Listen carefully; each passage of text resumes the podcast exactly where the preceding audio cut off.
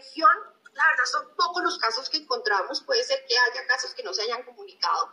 Decidimos traer este caso de Scandia, que no sé si ustedes conozcan, eh, ellos crearon la plataforma Momento hace un par de años, cuyo objetivo es trabajar para que las mujeres tengamos el conocimiento suficiente para poder tomar decisiones conscientes.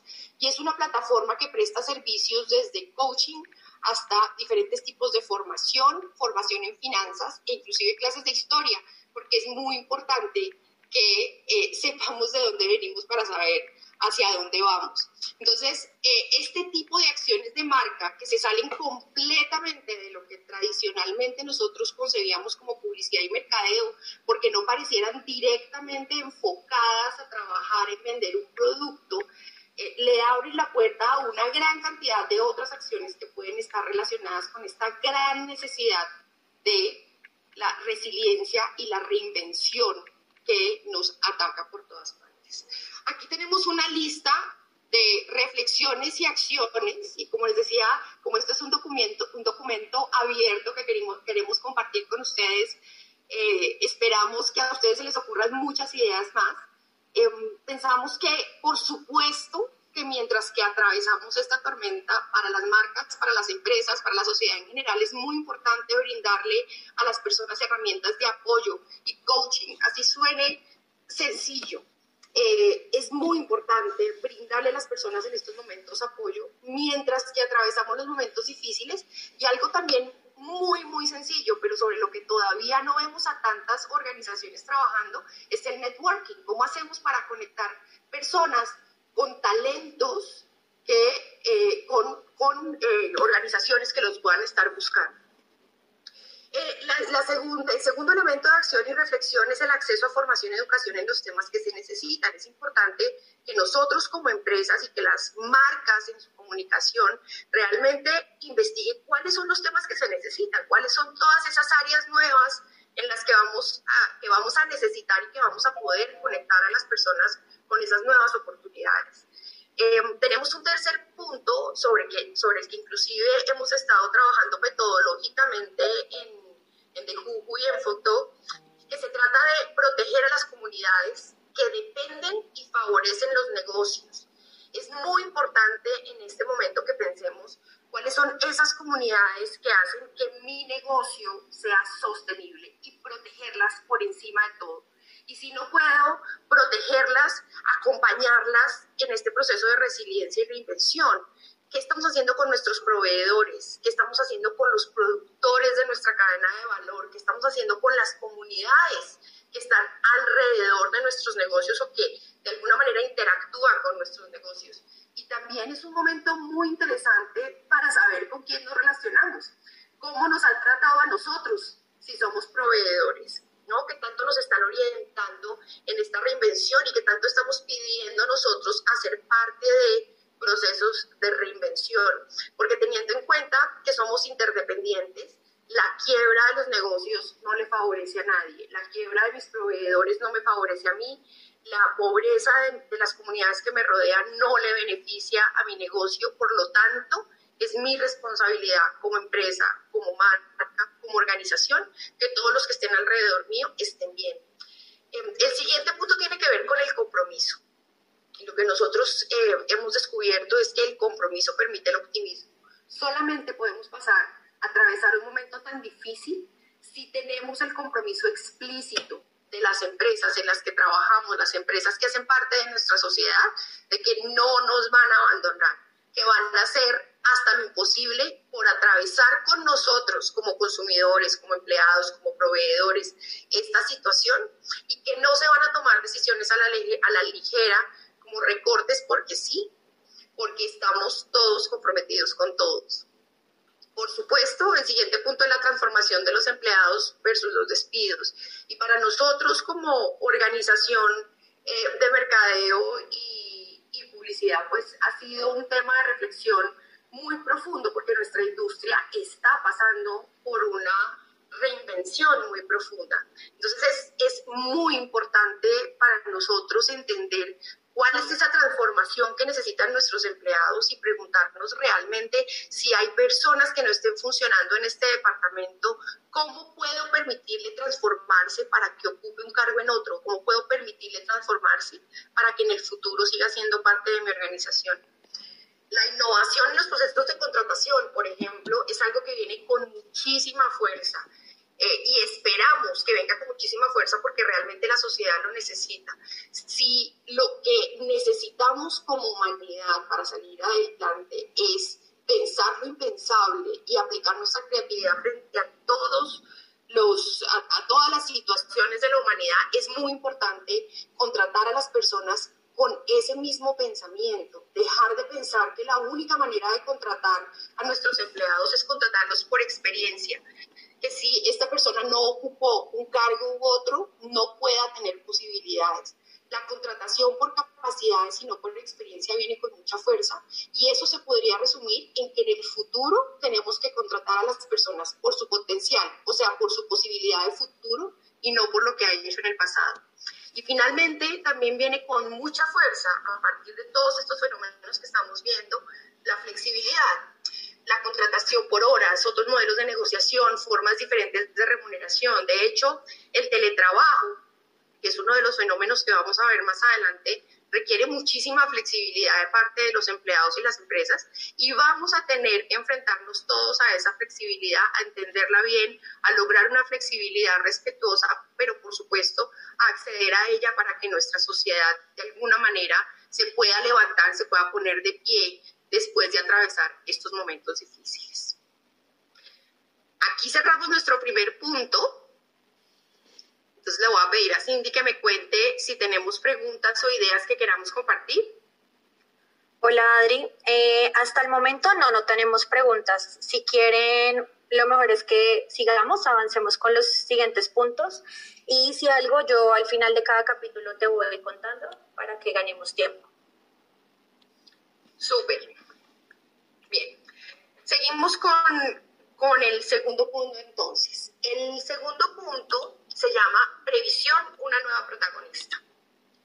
Y este punto nace de empezarnos a encontrar, no solamente en, en redes sociales y en una gran cantidad de publicaciones, sino como personas frente a la falta de previsión al enfrentar una crisis como esta. Nos empezamos todos a preguntar masivamente por qué no ahorré, ¿por qué compré esto que no necesitaba? Era costoso y no lo necesitaba. ¿Por qué no tenía un seguro? ¿Por qué eh, no existen los seguros para una u otra cosa? Y empezamos a ver que efectivamente en las redes sociales se da cuenta perfectamente de lo que está pasando con estas reflexiones profundas acerca de la previsión. Eh, aquí hay algo muy interesante y, muy profundo que se alcanza a referir en este tweet que ven ustedes acá abajo, que es el hecho de no creer los dioses y que en, en Colombia el padre Francisco de Rux, que es un, un líder de opinión importante, que ha sido eh, participante del proceso de paz, convirtió en una columna que se volvió punto de reflexión y, y de alguna manera un mensaje viral. Y es el hecho de que el coronavirus en lo profundo nos sacó de la ilusión de ser dioses. En economías relativamente estables, eh, con ocupaciones, y cuando como personas tenemos ocupaciones que de alguna manera son estables, o confiamos en que Dios proveerá, ya veremos qué pasa, mañana me pagan esto, pues vemos qué pasa. Em, la previsión hace parte de nuestro lenguaje, de nuestra cultura y infortunadamente es una situación que compartimos en toda la región. De, acuerdo a esta experta del BVA, los bajos son unos niveles de ahorro y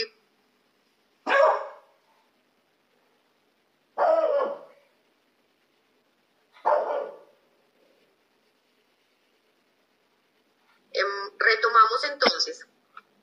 Les comentaba que en general en todos los países de la región sufrimos de falta de previsión y en general de un pésimo relacionamiento con los productos financieros. Por lo tanto, enfrentarnos a esta crisis nos dejó en una posición supremamente vulnerable para atravesar este momento y para mirar hacia el futuro.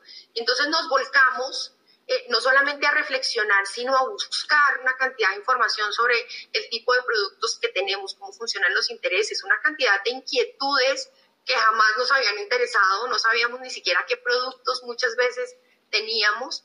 Em, y adicionalmente, una cantidad de decisiones de los gobiernos, como en el caso de Colombia, terminan de desproteger a la, a la población porque cosas como las cesantías, eh, fondos como las cesantías, que eran fondos de ahorro obligatorio protegidos de alguna manera con uso específico, se empiezan a liberar para que las personas puedan atravesar la crisis. Lo que quiere decir que si no éramos previsivos por voluntad propia y nos tenían que obligar a ser previsivos con este tipo de fondos, durante esta crisis estamos accediendo a, todos esas, a todos esos fondos y en el futuro no vamos a tener absolutamente nada para prever algo que nos vuelva a pasar algo así.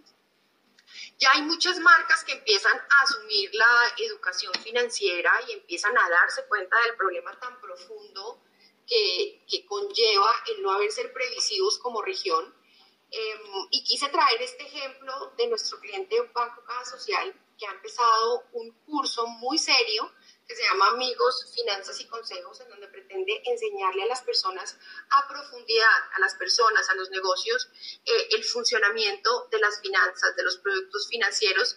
Y uno podría pensar que, que pues, si es un banco debería estar interesado en vender los productos, pero la verdad es que es tan, tan grave lo que está pasando en, en nuestros países, es tan grave la falta de previsión y conocimiento de las finanzas en nuestros países, que el banco ha tomado la decisión de hacerlo eh, sin el interés de vender y más con el interés de que las personas entiendan cómo funcionan las finanzas y puedan prepararse para el futuro para manejarlas mejor.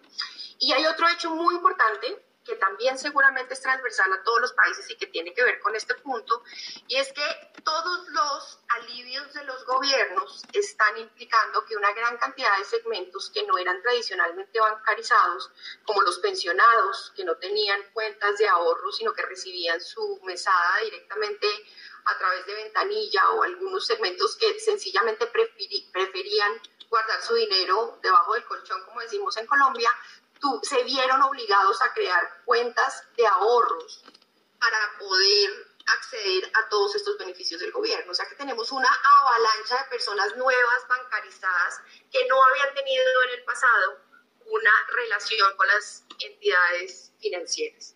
Esto nos genera entonces una gran cantidad de puntos de reflexión y acción para las marcas. Primero que todo, vamos a necesitar como sociedad educación financiera más que nunca para tener finanzas saludables cotidianas y de largo plazo.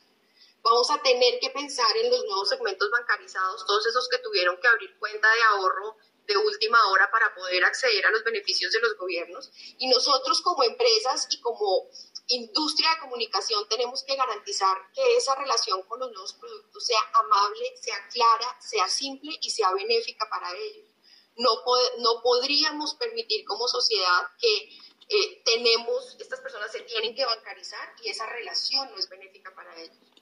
Hay otro punto muy importante y es que estamos consumiendo en casa y no necesariamente consumiendo de forma responsable. Estamos dejando de gastar dinero afuera para los países en que todavía estamos en aislamiento absoluto, eh, pero estamos en, en la casa haciendo uso de los servicios públicos, televisión, internet, eh, y con una gran cantidad de ofertas, ¿no? gracias al momento eh, que estamos atravesando, eh, tenemos que tomar conciencia del momento que estamos pasando y la incertidumbre que nos, que, que nos espera y por lo tanto es muy importante que no solamente tomemos conciencia, sino que promovamos la educación sobre los gastos y los consumos de este momento. el sector asegurador indiscutiblemente es uno de los sectores más golpeados porque terminaron siendo responsables de una gran cantidad de cosas eh, que, no, que no existían en el pasado. Eh, el coronavirus, por ejemplo, no existía como riesgo laboral, no, no existía dentro de los seguros como una posibilidad y, y, el sector asegurador lo está teniendo que asumir. Y hay una cantidad de condiciones contractuales que están teniendo que cambiar en este momento, pero a la vez esperamos que en el futuro próximo sea una oportunidad, porque teniendo en cuenta que todos nos estamos enfrentando como sociedad a la falta de previsión, a esto de que no ahorramos, no nos protegimos, no teníamos el seguro que debimos haber tenido, los futuros, los eh, seguros en el futuro próximo se van a enfrentar a un terreno que parece ser más, más fértil para asegurarse en todos los segmentos. Y aquí se abren unas grandes puertas de acción e innovación. El otro punto es que definitivamente tenemos que exigir y promover que se hable de frente sobre las características, los cobros, eh, todos esos productos financieros que en este momento se están creando para la población y que estamos adquiriendo todos los beneficios eh, que los gobiernos han creado, es importante que en este momento sepamos cómo funcionan para que en el futuro no vayamos tener, a tener problemas, cobros adicionales y cosas que eh, no esperábamos. Y la última pregunta con respecto a este punto es, ¿y si esto vuelve a pasar? Nos está pasando por primera vez, nos tomó a todos desprevenidos, está pasando supremamente rápido, pero ¿y si vuelve a pasar? ¿Qué vamos a necesitar? Como sociedad indiscutiblemente vamos a necesitar una cantidad de herramientas para fijar unas metas de ahorro y prever condiciones en caso de que vuelva a aparecer algo así. ¿Cuánto tiempo vamos a necesitar de ahorros para atravesar una situación así? Vamos a necesitar tres meses, cuatro meses y no solo como personas. Las empresas se van a empezar a preguntar, bueno, ¿cuánto necesito tener en mi caja para poder asumir el salario de unas personas mientras que no recibo ingresos. Aquí cerramos nuestro segundo punto. No sé si quieran compartir, si quiera Cindy compartir algún comentario o pregunta. ¿O continuamos? Continuamos, Adri. Muy bien. El tercer punto se llama a las buenas o a las malas transformación digital. Eh, y se llama así porque precisamente fue a las buenas o a las malas que de un día para otro todos tuvimos que transformarnos digitalmente y todos los negocios, todas las instituciones de educación eh, que no estaban preparadas tuvieron que echar mano de lo que tenían cerca para poderse digitalizar. Fuera WhatsApp, Facebook, transmisiones a través de Instagram, lo que fuera necesario, pero no tuvimos opción. Em, Tal vez eh, este post es el que mejor representa esta transformación en las buenas y en las malas. Eh, se acabaron las disculpas, se acabó la falta de presupuesto, se acabaron los estudios, el coronavirus hizo que todos de un día para otro fuéramos digitales. Em, pero todavía tenemos muchísimos retos. El camino que tienen que recorrer los productores, por ejemplo, que no estaban preparados para asumir comercio electrónico en, Colombia. Por ejemplo, tenemos el ejemplo de las plazas de mercado que todavía está trabajando, aunque se ha organizado muy bien, pero todavía está trabajando a través de WhatsApp eh, en unas condiciones desventajosas en comparación a los grandes supermercados que tenían organizado su comercio electrónico o los productores de alimentos de esos restaurantes que cerraron, pues tenemos una brecha gigantesca que cubrir y al mismo tiempo una oportunidad para quienes estamos en el mundo de la innovación, de la creación y de la transformación digital. Eh, y tenemos adicionalmente otros retos sociales. Eh, sin duda, el mundo de la educación tiene una brecha gigantesca que cubrir. Eh, en, nuestros países estamos bien, viviendo casos dramáticos de personas que tienen que hacer literalmente malabares para poder acceder a, sus clases. Este caso de este muchacho que tiene que subirse a un árbol para poder recibir sus clases virtuales y lo más paradójico de todo es que es un muchacho que estudia ingeniería de sistemas, eh, nos hace pensar ¿Por qué nosotros como marcas y como empresas no hemos actuado sobre este tipo de temas? Eh, ¿Será que estamos demasiado concentrados en los problemas de salud? ¿Será que, estamos, que tenemos los ojos demasiado puestos en otros problemas y estamos dejando de lado otras necesidades? Y otro segmento del que también podríamos hablar muchísimo y que es un reto gigantesco dentro de este capítulo, eh, son los adultos mayores. Los adultos mayores que en esta crisis particularmente son los más vulnerables de, todos, pero que a la vez son los que menos transformación digital y los que menos contacto digital habían tenido y a la vez son un mercado muy interesante porque con el, el aumento de la expectativa de vida sin duda es un segmento muy interesante que no podamos olvidar. Mm, sin contar con la necesidad de eh, comunicación de una gran cantidad de segmentos que ya sea se encuentran en hogares para ancianos o en clínicas. Eh, pareciera que como sociedad no hemos mirado a todas esas necesidades que surgen de esta transformación digital, a las buenas y a las malas y aislamiento social producto de la crisis y necesitamos acciones urgentes también sobre estos temas. Entonces aquí encontramos varios puntos de acción Em, y reflexión a partir de, esta, de este capítulo. Primero es, necesitamos e-commerce para todos, de todos los tamaños. Necesitamos que los productores en nuestros países se formen en e-commerce y que podamos garantizar que todos esos productos que producen no se pierden porque entienden cómo puede funcionar una cadena de valor digital y hacerlo llegar al consumidor. Necesitamos acción de las marcas y de las empresas en la democratización de la tecnología, eh, la adquisición, el acceso a la tecnología adecuada para que las personas puedan mantener su conectividad y productividad sin importar su condición. Mientras que hacíamos este documento, soñábamos con grandes donaciones de computadores, con donaciones masivas de conexiones a Internet, pero todavía no lo estamos viendo, esperamos verlo en el, el futuro muy próximo. Esta también es una gran oportunidad para los especialistas en User Experience, porque la experiencia en este momento es todo. Y nos estamos dando cuenta que los segmentos que probablemente estábamos accediendo a transformaciones digitales avanzadas somos todavía pequeños. Hay muchos segmentos que necesitan entender, transformarse, necesitan productos que sean fáciles. Los adultos mayores necesitan productos que sean fáciles para comunicarse, para poder interactuar con sus productos financieros, para poder hacer sus compras y para poderse comunicar con el exterior. Entonces es una gran oportunidad para que creemos esa facilidad alrededor de la transformación digital. Por supuesto, los no nativos digitales son igual de importantes y como les decía, un mercado muy interesante. Y otro punto de reflexión y acción tiene que ver con la publicidad. Ahora que estamos en aislamiento social, que estamos conectados a las redes todo el tiempo, eh, la publicidad debe comportarse con altura. La publicidad tiene una función muy importante en este momento, tiene la posibilidad de llegar a todos y debería llegar con utilidad no debería solamente llegar por llegar la publicidad y los publicistas deberíamos preguntarnos qué es lo que necesita la sociedad en este momento y para qué deberíamos utilizar la publicidad que está llegando a través de los canales digitales.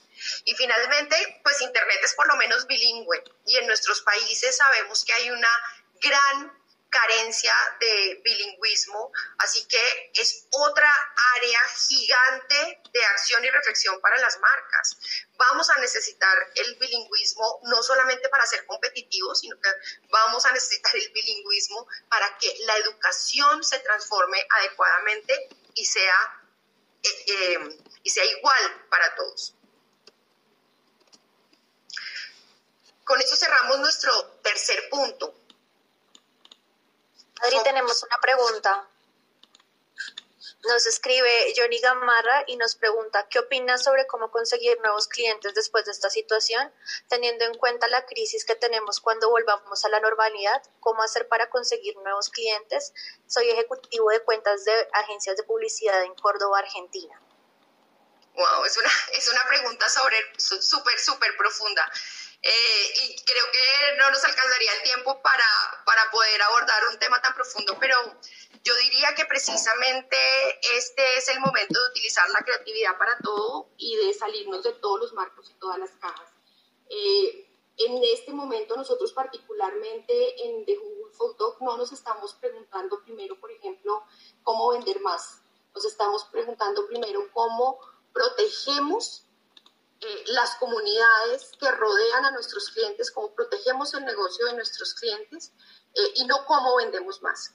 Y sentimos que esa aproximación, por ejemplo, ha sido una, una aproximación muy particular y muy especial para nuestros clientes, porque este es un momento de conciencia y, y eh, los clientes han apreciado y han, han, han recibido muy bien esa conciencia que hemos tomado como organización y yo pensaría que esa puede ser una, un buen primer paso, entender que la transformación de la publicidad pasa por tomar conciencia que no podemos hacer las cosas de la misma manera, que en este momento tenemos que empezar a pensar diferente e inclusive empezar a pensar en temas diferentes como lo estamos haciendo con este documento, en donde nos hemos permitido pensar en otros mundos, en otros temas, porque al final nuestro mundo es el mundo de la creatividad. Entonces yo eh, respondería a la pregunta, sí, creo que la forma de, de encontrar nuevos clientes es poderse aproximar de una manera diferente, pensando en otros temas, pensando en, en la conciencia que se necesita en este momento y eso eh, seguramente va a ser una diferencia significativa versus eh, otras aproximaciones de la industria. Perfecto. Yo creo que por ahora no hay más preguntas, pero igual las preguntas que vayan llegando, hay algunas que me hacen puntualmente sobre ciertos sectores.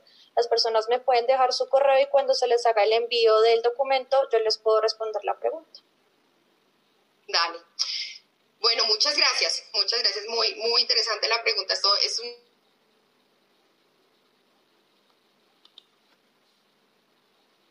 que me me conmueve particularmente porque eh, infortunadamente eh, históricamente como humanidad no hemos podido eh, solucionar de fondo todas, todas esas, em, todos esos problemas culturales y sesgos inconscientes que nos llevan a tener tantos, tanta inequidad de género y tanta violencia de género en el mundo entero. Esto no es un, problema de una sola región en el mundo. Y infortunadamente el aislamiento social hace que todos estos problemas no solamente eh, se incrementen en, en cantidad, sino muchas veces en intensidad y vemos cómo para muchas mujeres y niñas el hogar, que debería ser el lugar más seguro del mundo, se convierte en el peor de los infiernos y que inclusive las puede llevar hasta la muerte. Em, eso es muy triste y hemos, hemos visto como las autoridades de salud han tenido que, mientras que contienen toda la crisis de salud y se preparan para recibir los picos de coronavirus, al mismo tiempo tienen que montar líneas de emergencia reforzadas para que las mujeres puedan llamar, informar que están siendo víctimas de un ataque. El aumento de llamadas ha sido impresionante en todos los países em, y la falta de independencia de muchas mujeres y niñas, la, imposibilidad de vivir en otros hogares o de mantenerse por sí mismas hace que muchas veces tengan que regresar a sus hogares, hogares que habían dejado, em, y regresar a sus hogares con sus propios abusadores. Es un tema que se ha tratado en medios, pero que consideramos que no ha sido suficiente para el tamaño del problema, para el tamaño de, de, las, de los reportes, de las llamadas, de la violencia que se utiliza, no ha sido tratado lo suficiente. Em, y eh, hemos encontrado inclusive muestras de creatividad que nos alegran, eh, pero han sido aisladas de parte de personas que se ofrecen a recibir llamadas, se ofrecen a recibir mensajes en clave, porque una de las grandes dificultades para combatir este problema es el hecho de que las mujeres no pueden denunciar desde las casas porque están viviendo con su agresor, eh, pero hay personas que en las redes se ofrecen a recibir estos mensajes para poder ayudar a denunciar y ayudarle a estas mujeres a encontrar una red de apoyo. En Colombia, por lo menos, el gobierno tuvo que habilitar varios, varias casas para recibir a todas estas mujeres víctimas de, violencia de género durante el aislamiento social. O sea que no es un problema menor. Eh, y lo estamos viviendo en todos los países. Eh, pero recibimos con, con alegría ya algunas acciones de marcas y empresas que se se hacen alianzas para que eh, las mujeres puedan tener una salida y puedan tener unos espacios de denuncia importantes y, y, confidenciales, como es el caso de Colombia, en donde 130 locales están recibiendo ya en supermercados, en farmacias, denuncias de, de, mujeres que están viviendo situaciones de violencia en su casa. Y también vemos eh, gratamente que compañías para mujeres y hechas de mujeres como Ivonne y Natura han puesto al servicio de este problema sus redes sociales y sus más de 600 mil consultoras en la región para compartir no solamente las líneas de emergencia y orientación, sino para compartir información sobre el problema.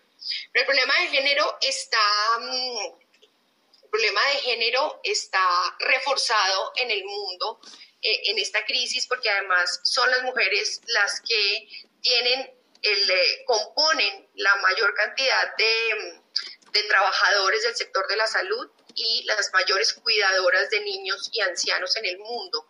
Eh, y por supuesto, em, ganan mucho menos dinero que sus, que sus contrapartes hombres.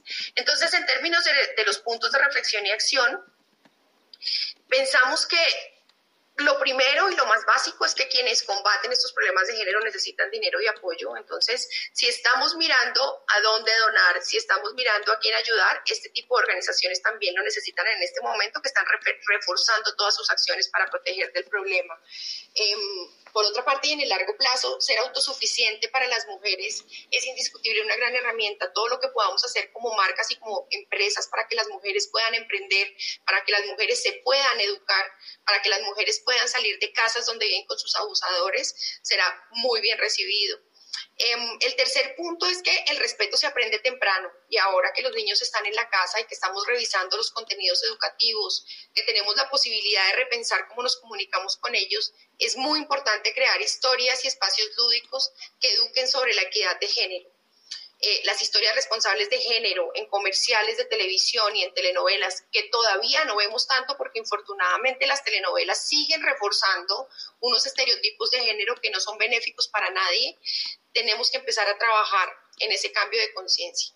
Y finalmente la comunidad LGTBI, que eh, aunque no es motivo de este capítulo, sentimos que que se merece estar en esta reflexión porque los problemas de género no solamente se refieren a las mujeres y son todavía muchísimos los estereotipos que tenemos que combatir. En Colombia particularmente la implementación del pico y género, que es eh, la restricción de salida por género, ha generado una gran controversia eh, alrededor de la comunidad LGTBI y, alrededor de la medida en sí que se siente como discriminatoria para todos. Así terminamos nuestro cuarto punto. Cindy, tú me dices si paramos o, seguimos y más bien recibimos preguntas al final. Sí, me parece que en este momento es lo más viable. Ok, perfecto. Nuestro quinto punto se llama Vecinos Unidos jamás serán vencidos y nace de una gran cantidad de manifestaciones acerca de esos vecinos que nosotros ni conocíamos ni habíamos visto jamás, pero que con motivo del aislamiento eh, empezamos no solamente a ver, a saber cómo se llaman, sino a relacionarnos y a ofrecer ayuda o a recibir ayuda de parte de ellos. Hay una gran cantidad de manifestaciones, no solamente en redes sociales, sino en ascensores, en porterías, eh, diferentes plataformas que se han creado para unir a los vecinos.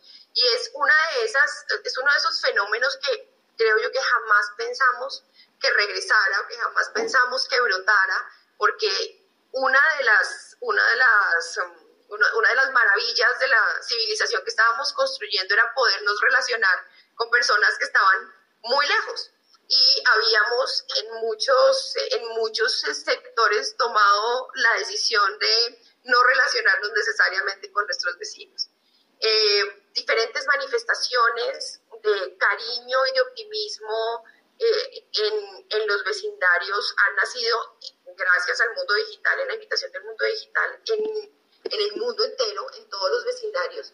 Y se han creado plataformas muy interesantes eh, particularmente hay dos a las que nos queremos referir aquí, españolas, que pretenden unir a los vecinos y fortalecer el, poder de la comunidad. Una de ellas es Super Vecina, que pretende recopilar todos los servicios eh, disponibles para los vecinos de barrios específicos y eh, conectar necesidades con ofertas.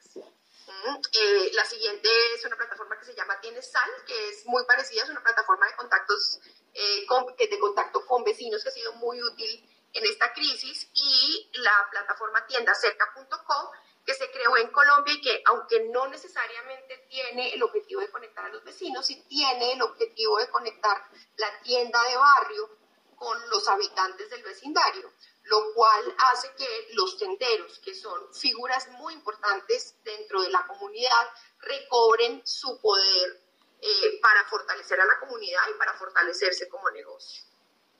La cercanía entonces se convierte en una ventaja competitiva Eh, y en nuestro país, por lo menos, estamos viendo que las tiendas de barrios se están fortaleciendo increíblemente en esta crisis, porque las personas están prefiriendo lo que está cerca y están prefiriendo al amigo de la tienda que el gran supermercado. Además, se incrementó la compra diaria versus el abastecimiento mensual o semanal. Esto nos genera eh, varios puntos de reflexión y acción. Primero, se nos abre una gran oportunidad de tener negocios de y para vecinos se potencia la posibilidad de crear nuevos negocios eh, entre los vecinos de barrio que suplen las necesidades específicas de ese vecindario.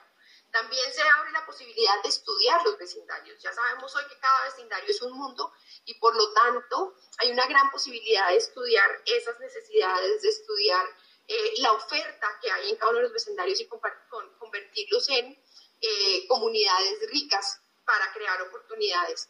Hay un fenómeno muy interesante que no sabemos si va a permanecer, pero que se ha generado gracias a la crisis y son los favores y el trueque.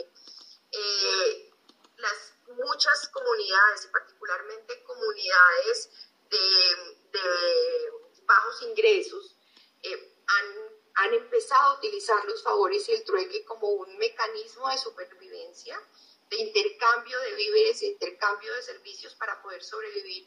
Y finalmente, por supuesto que se crea la posibilidad de crear plataformas digitales estructuradas que permitan conectar a los vecinos con su vecindario, con la oferta y, la posibilidad de tener por cercanía una ventaja competitiva.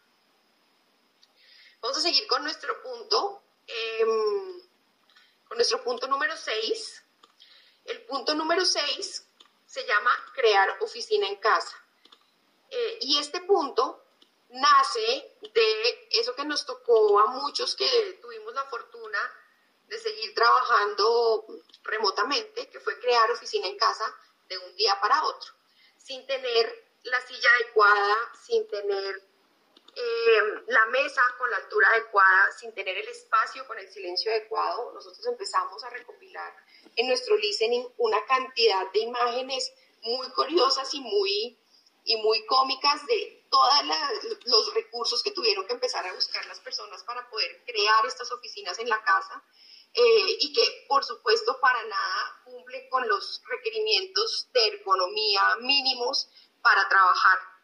Adicionalmente empezamos a ver que las mascotas, los niños, el ruido de los vecinos, empezó a ser, a ser parte del escenario laboral eh, y por supuesto el desespero que, que implicaba o que implica el no tener un espacio de silencio para poder trabajar con tranquilidad o para poder acceder a las teleconferencias está siendo ya también todo un tema. Em, el mundo del, teletrabajo, del que se ha hablado tanto y que parece que, que, se fuera a mantener en el mediano y largo plazo, tiene muchas cosas de positivas y tiene otras negativas. Por un lado, nos estamos ahorrando un tiempo de desplazamiento, nos estamos ahorrando una cantidad de gastos, pero por otra parte, necesitamos tomar responsabilidad como trabajadores en nuestros hogares y lograr cuidar nuestra salud, tener las pausas activas necesarias, tener los elementos necesarios para que esto no termine siendo una tragedia y termine afectando tanto a trabajadores como a empresas. Eh, quiero compartir con ustedes algo del trabajo que hemos venido haciendo con uno de nuestros clientes, que es una aseguradora de riesgos laborales, y a la que le ha tocado volcarse a enseñar, a educar hasta el más mínimo detalle para poder mantener la salud y la productividad en los hogares. Esa es una pequeña pieza de redes sociales.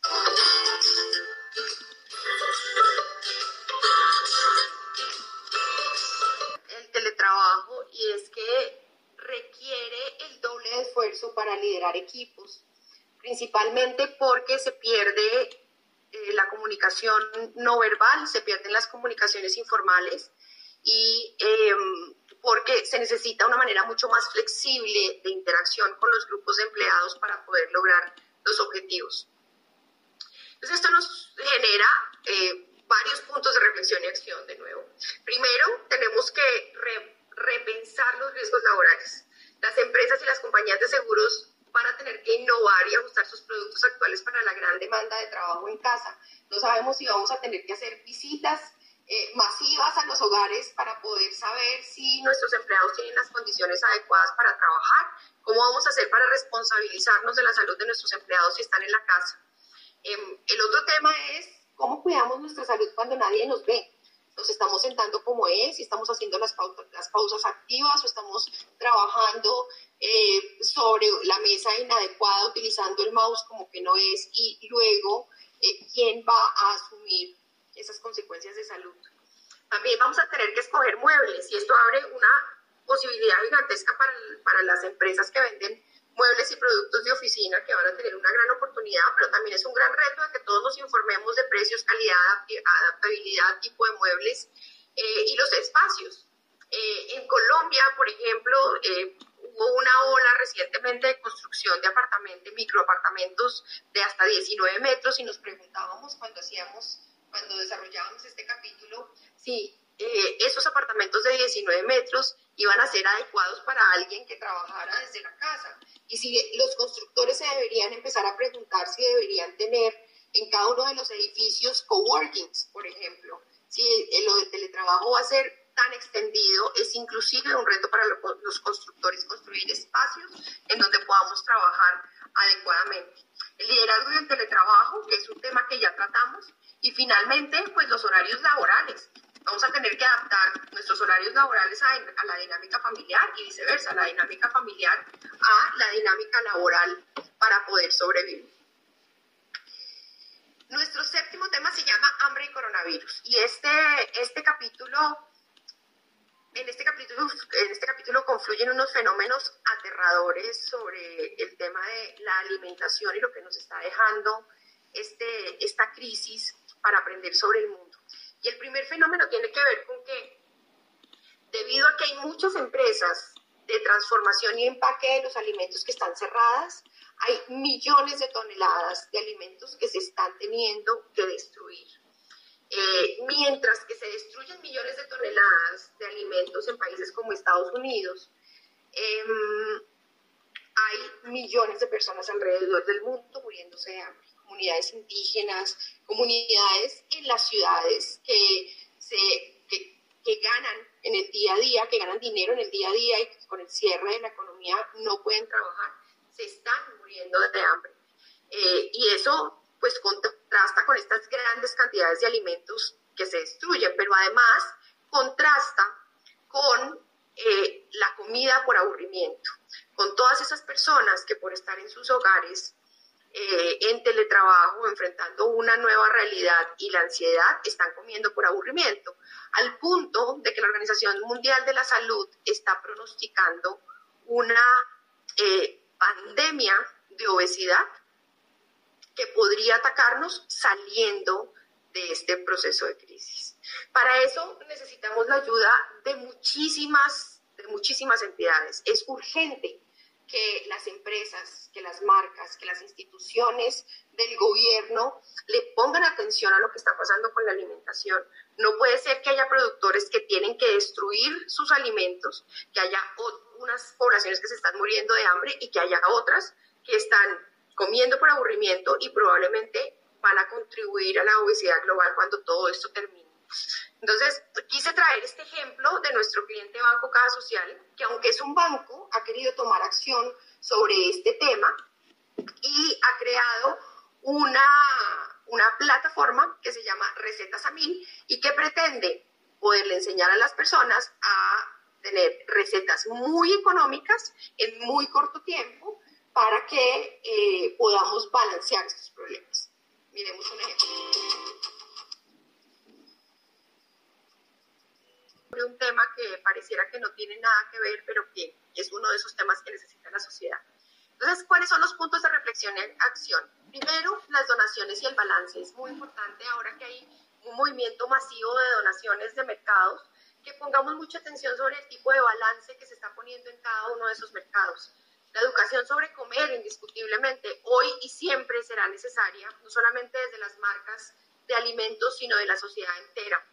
La actividad física en confinamiento es muy importante, debemos promover la actividad física inclusive en estas condiciones extremas eh, y lograr que las personas puedan comer bien sin disculpas, no solamente eh, con recetas económicas, sino eh, fáciles para que todas las personas que no, no tenían que cocinar antes del aislamiento lo puedan lograr y puedan acceder a una buena alimentación. Y finalmente, esta es una gran oportunidad para que podamos evitar el desperdicio en la medida en que cerramos el gap entre los productores y los consumidores y podamos crear todas, todas esas cadenas de transformación y llegada a los consumidores de manera que los, los productores puedan enfrentar situaciones como esta sin destruir, sin tener que destruir sus alimentos.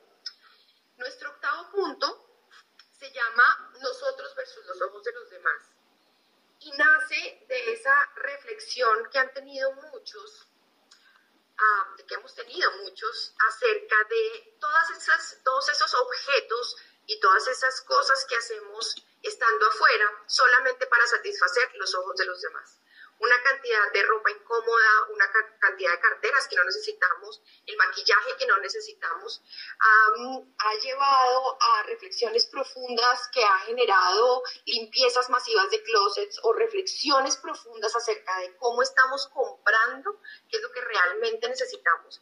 Y aunque no sabemos si esto se va a quedar en el largo plazo, sí sabemos que está teniendo un impacto profundo en las personas y que este momento es muy sensible en términos de la conciencia que como empresas y como marcas debemos tener cuando nos comunicamos con ellos. Em, las, las, redes sociales han dado cuenta de estas reflexiones, algunas más superficiales que otras, y particularmente las mujeres, que son eh, la mayor cantidad de reflexiones que tenemos en redes sociales, eh, se están preguntando si todo el maquillaje, inclusive el sostén, los tacones, son necesarios en este nuevo mundo que se acaba de crear. Y curiosamente, este fin de semana nos llegó este video que se convirtió en viral y que explica muy bien este punto a la moda con estilo guapa de firma de diseñador de la tienda más cool, este pantalón, este o este, quizá también aquel, no lo tienes, ¿a qué esperas? El mejor labial, las mejores pestañas, increíble piel, luminosidad al instante, no lo tienes, ¿a qué esperas? Sé como ella, o ella, o él, qué zapatos y los tuyos no se llevan, compra estos y estos y quita también estos.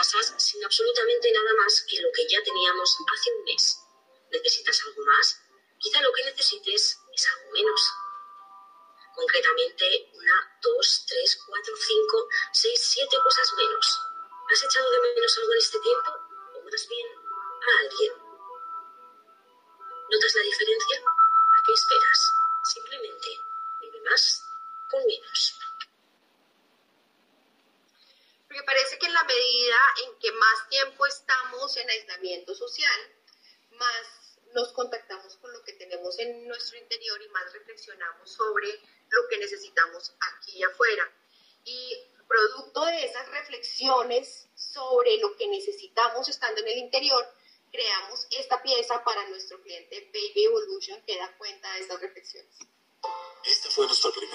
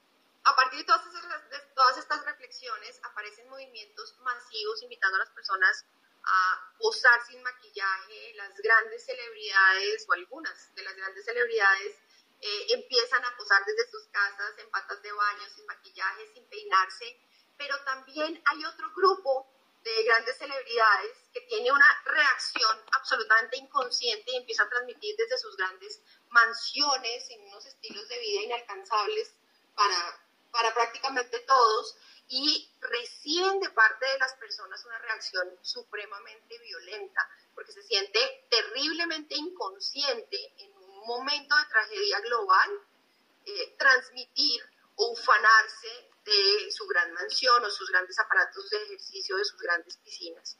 Eh, en Colombia tuvimos un caso dramático hace poco y fue la propuesta de un concierto que se haría desde un helicóptero sobrevolando la ciudad de Medellín, que tuvo también una reacción salvaje eh, de las personas, porque no podíamos creer que en un momento como estos estuviera pensando en invertir un gran presupuesto en algo tan ostentoso cuando todos estamos reflexionando sobre qué es lo que realmente es necesario en este momento. Y eso, por supuesto, tiene una gran cantidad de reflexiones y acciones para las marcas y las empresas. Lo primero es un reto gigantesco para las marcas de lujo, belleza y moda que en este momento eh, pues están prácticamente detenidas por, por, la forma como está funcionando el mundo y probablemente la mejor respuesta ante esta crisis va a ser reinventar sus productos y sus servicios para conectarse con los consumidores de una forma mucho más profunda y más trascendente. El origen de los productos, el cuidado del medio ambiente, el cuidado de la sociedad, que son esos temas sobre los que todos estamos cuestionándolos.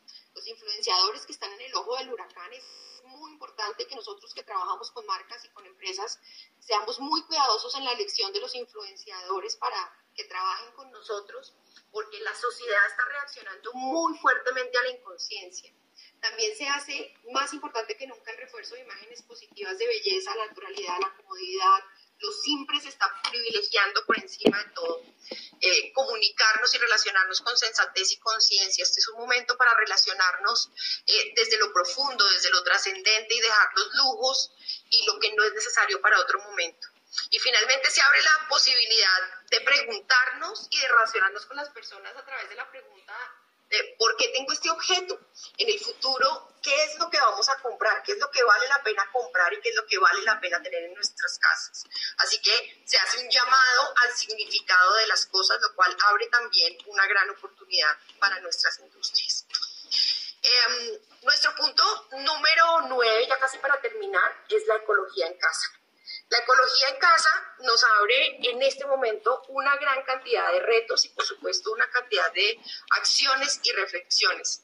Primero que todo, la oleada de domicilios empezó a producir no solamente un incremento considerable en los contenedores para reciclaje, sino eh, la basura en las calles, producto de todos estos domicilios y el regreso de una cantidad de materiales que ya habíamos descartado. Entonces empezamos a recibir unos domicilios con triple bolsa, doble cinta, porque no solamente eh, los restaurantes y los domiciliarios están buscando que el producto llegue adecuadamente a la casa, sino que están tratando de cumplir con las reglas de asepsia. Entonces están utilizando muchísimo plástico, el icopor está de regreso, producto de que también necesitamos proteger los domicilios del virus y de los peligros de la crisis de salud social.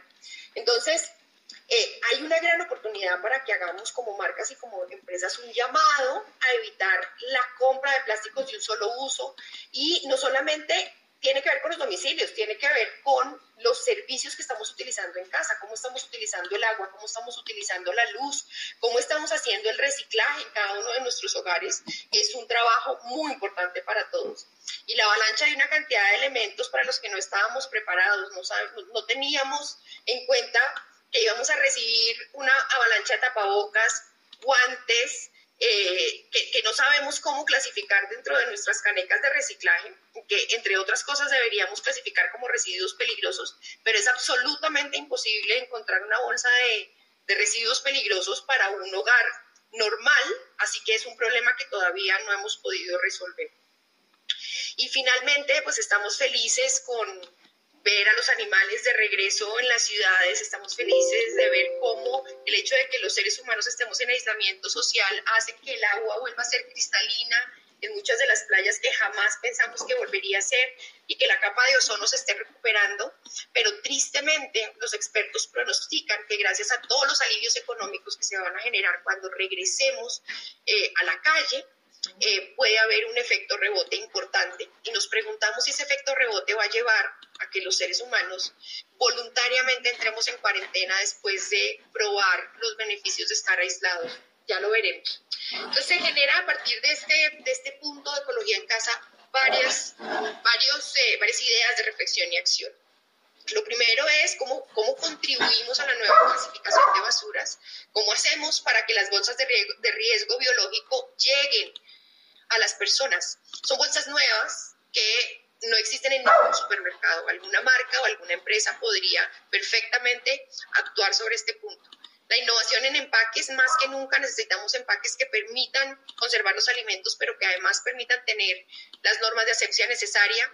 Tenemos que pensar en las cuarentenas voluntarias, cómo vamos, nos vamos a unir a esta idea es una buena idea. ¿Qué vamos a hacer si en el futuro como humanidad vamos a tener que enfrentarnos a cuarentenas voluntarias en, pro del ambiente? La educación básica en reciclaje, que por supuesto eh, creo que en ninguno de nuestros países se ha hecho adecuadamente y finalmente el uso consciente de los recursos naturales y los servicios es urgente y son puntos importantes de reflexión y acción para las empresas en este momento. Y nuestro último punto es la salud mental. También un tema muy profundo y sobre el que muchas organizaciones nos están alertando. Otra de las posibles pandemias que podría llegar después de esta gran crisis de salud. Las personas ya lo están sintiendo. Nosotros vemos a través de las herramientas de búsqueda que las personas están buscando principalmente cómo controlar la ansiedad, eh, ayuda psicológica, psicólogos en línea, así que se abre toda una gran puerta también para ese tipo de servicios. Y hay otro tipo de actividades como meditación y yoga que también han incrementado su interés y sus búsquedas en este momento. Eh, infortunadamente no tantas marcas y empresas se han sumado a esta causa de la salud mental, a pesar de la magnitud del problema. Y vemos que las entidades gubernamentales, las entidades globales que se dedican a este problema están un poco solas en el trabajo del problema. Esta crisis con respecto a la salud mental suma los peores temores del ser humano.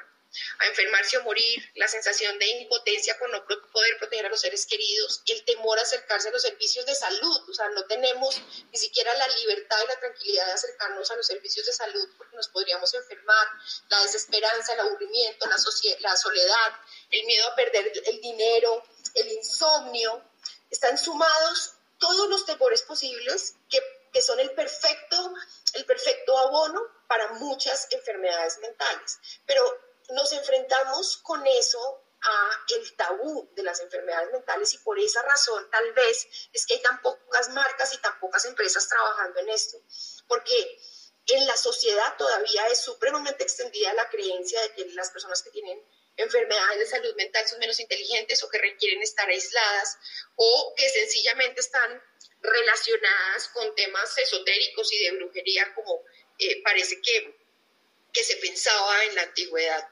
Eh, por lo menos en nuestro país, entre un 85 y un 94% de las personas con trastorno mental no acceden a ningún servicio de salud. Y esto es gravísimo. No solamente quienes están tratando de promover la salud mental están solos trabajando por esto, sino que las personas, gracias al tabú y al desconocimiento, no se están acercando a estos servicios. Em, y esta crisis trae otros, otros hechos adicionales que podrían reforzar esto y uno de esos es el duelo. Estamos viendo que eh, los pacientes que, por ejemplo, mueren de coronavirus o que mueren en las clínicas hoy en día no pueden ni despedirse de sus familiares, ni sus, familiares pueden ir a sus entierros ni a reconocer los cuerpos y se están, se están creando unos, unos eh, entierros digitales y unas reuniones digitales que por supuesto no suplen en lo más mínimo las necesidades emocionales de las personas. Y finalmente la responsabilidad de los medios.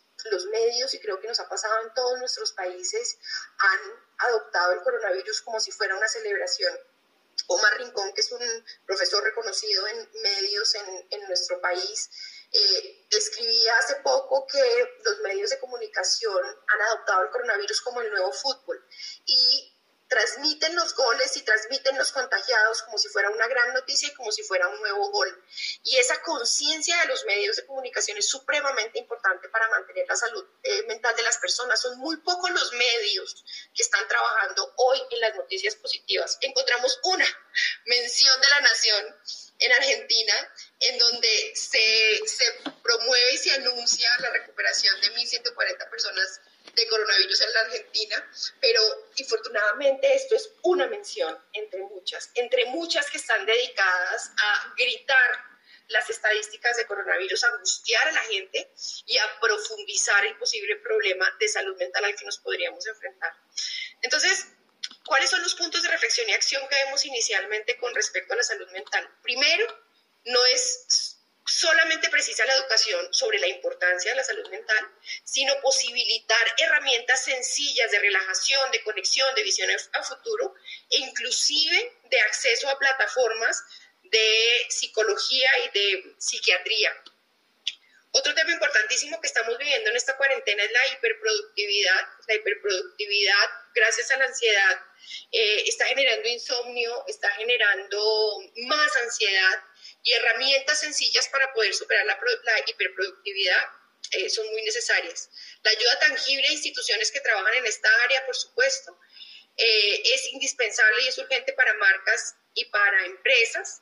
Eh, el segmento de las personas que viven solas en nuestra investigación es un segmento que nadie ha abordado. Las personas que viven solas están teniendo que atravesar el, el aislamiento social en unas condiciones más difíciles porque no tienen contacto real con nadie por el momento y llevan varias semanas así, entonces también sería importante que, que, las marcas y las empresas pudieran ocuparse de, estas, de este segmento. Es importantísimo que como sociedad acabemos con el tabú y finalmente como reflexión, el COVID-19 no es una celebración, los medios de comunicación deben tomar conciencia acerca del manejo de la información y el tono que le dan para poder contribuir a la salud mental. Y así cerramos nuestro, nuestro resumen de documento. Sé que está un poco largo. Eh, espero que les haya gustado, espero que haya sido útil. Vamos a tratar de responder algunas preguntas rápidamente y, de compartir algunos comentarios porque sé que en el chat hay algunos comentarios también, que eso me parece muy importante, que se hayan generado comentarios y algunas ideas para compartirlos con todos. Bueno, Adri, aquí van algunos comentarios, algunas preguntas. Un ejemplo, Juliana Blanco nos pregunta, ¿cómo crees que van a sobrevivir a las crisis las compañías que no ofrecen productos y servicios de primera necesidad? Esto teniendo en cuenta que la banalidad se deja a un lado a causa de una evidente capacidad de compra restringida. ¿Cómo creo que esas, esas compañías van a sobrevivir? Sí. Pues yo creo que indiscutiblemente tienen que transformarse y tienen que oír a la sociedad, como estábamos eh, diciendo, especialmente en el punto de, de, nosotros frente a los ojos de los demás, porque la necesidad general de la sociedad en este momento es mucho más profunda, es mucho más de conexión interior, eh, y esas compañías tienen que entender esa necesidad, entonces no se pueden tratar de comunicar con las personas ni tratar de venderles sus productos a través de lo superficial. Tienen que entender esas necesidades profundas. Tienen, tienen no solamente que entender las necesidades profundas, sino que tienen la posibilidad, fíjense, eh, eh, Natura y, y Avon, que son dos compañías que también venden, venden productos cosméticos, de cuidado personal y cosméticos, cómo están interviniendo en el tema de, de género y cuarentena, de violencia de género, y, y se acercan a la sociedad de una manera diferente, no solamente con la intención de vender productos, sino de realmente tener un impacto profundo en la sociedad. Y yo creo que como tercer punto, otra herramienta fundamental es el significado de los productos una herramienta maravillosa para todas esas categorías que están en este momento quietas, para las de lujo, para los cosméticos, es cuál es el significado que hay detrás de los productos, quién los hace, cuál es la historia de ese producto, cuál es la historia de ese ingrediente, quién lo fabrica, qué comunidades están beneficiando en la fabricación de ese producto. Todas esas historias detrás de los productos por encima de lo superficial, lo puramente funcional o el puro lujo, yo creo que son unas puertas importantes de, de reinvención y de transformación para estas compañías. Eh, Adri, otra pregunta de Juan Carlos Pedreros. Eh, ¿En este momento las marcas deberían hacer publicidad o es mejor hacer silencio y esperar? En el caso de Coca-Cola, dicen que ellos no van a hacer publicidad durante la crisis. ¿Qué opinas sobre esta posición? Pues yo indiscutiblemente creo que ninguna organización se debería quedar callada en este momento y que ninguna organización debería abandonar ni a sus comunidades ni a sus proveedores. Eso es lo que yo creo. Eh, pero también creo que ninguna organización debería comunicar sobre el vacío, sobre lo superficial o sobre lo inconsciente. Entonces, aunque ninguna organización se debería quedar callada, lo importante de esos mensajes es lo que hay detrás, qué es lo que se está haciendo, qué es lo que estoy mirando en la sociedad en profundidad sobre qué estoy actuando como compañía, cómo me estoy transformando para poder responder a las necesidades actuales. Pero sin duda creo que no, eh, que no se deberían quedar calladas, entre otras cosas porque en este momento ni el optimismo ni la esperanza son un tema menor. En otro momento de la historia probablemente eh, la esperanza y el optimismo habrían sido habría sido un tema menor, porque estaríamos en, otro plan y estaríamos buscando otras cosas. Pero en este momento, si hay algo que necesitemos como sociedad emocionalmente, es optimismo y esperanza y la confianza, como decíamos en alguno de los puntos, de que las empresas no nos van a dejar tirados. Eh, vimos hace poco un estudio que decía que en muchos países las empresas tienen mayor credibilidad que los gobiernos, entonces imagínense la responsabilidad que tienen como para quedarse calladas en estos momentos. Ok. Otra pregunta de Mafe Pimentel es eh, sobre el capítulo de género. Es cómo quitar esos estereotipos en la publicidad si es lo que vende finalmente. ¿Cómo comunicar y apoyar más a la comunidad? Dime. Espera, ¿puedes repetir la pregunta completa, porfa? Que se cortó un segundo. Dale, mira, es cómo quitar esos estereotipos en la publicidad, si es lo que vende finalmente, cómo comunicar, cómo comunicar y apoyar más a las otras comunidades como la LGBTI sin, sin parecer oportunistas. Entendiendo en profundidad, yo no, yo no comparto eso de que los estereotipos son lo que vende finalmente. Yo creo que es eh, a lo que, a lo que nos hemos acostumbrado pero eso no quiere decir que sea lo que vende realmente. Hay casos maravillosos de marcas alrededor del mundo que han hecho reflexiones profundas sobre los estereotipos y que han renunciado a los estereotipos y están vendiendo eh, mucho más y están conectándose mucho más con las personas que muchas otras marcas.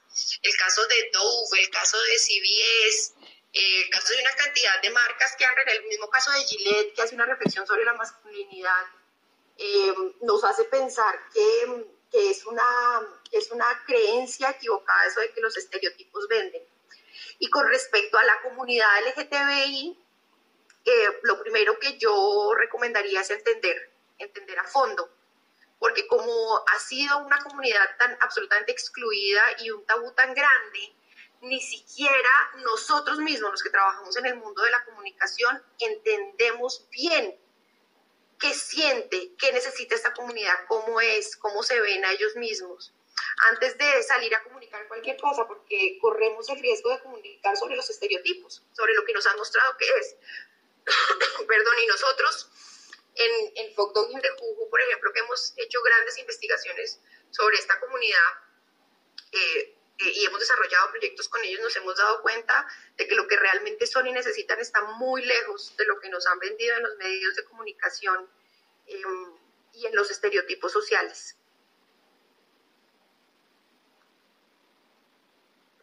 Una última pregunta y cerramos. Dale. Acá es sobre el tema de planeación estratégica. ¿Qué piensas de nuestra profesión y la planeación estratégica cuando planear en este momento está más complicado que nunca? Yo creo que es el momento de la planeación estratégica.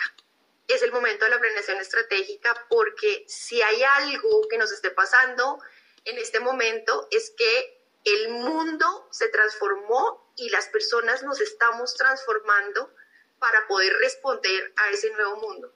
Y nos estamos transformando no solamente en hábitos de consumo, eso es supremamente superficial. La transformación que tenemos que entender nosotros como planners es la transformación profunda. ¿Cuáles son esas reflexiones profundas que nos estamos haciendo y qué posibilidades hay de que eso se quede en el mediano, en el largo plazo? Si son transformaciones que van a permanecer o no. Y sobre todo, ¿qué es lo correcto? qué es lo correcto como sociedad para recomendarle a nuestras marcas, qué caminos deberían seguir.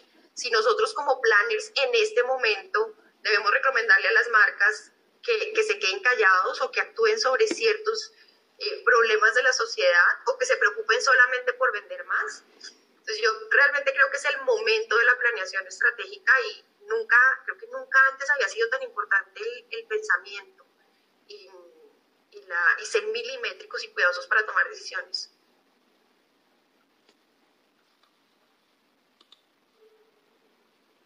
Listo, Adri, yo creo que por ahora cerremos entonces las preguntas aquí.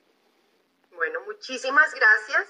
¿verdad? Muchísimas gracias a todos, eh, a todos los que se quedaron. Yo sé que es una presentación larga, vamos a compartir con ustedes el documento eh, agradecemos muchísimo sus preguntas, sus ideas. Esto es un proyecto que va a seguir creciendo. Em, y por favor comuníquense con nosotros si más adelante siguen apareciendo inquietudes. Eh, muchísimas, muchísimas gracias. Eh, nuestros mails están al finalizar el documento, en la última página del documento. nos pueden buscar en la web y en las redes sociales. Estamos en las dos compañías y estamos a sus órdenes. Muchas gracias.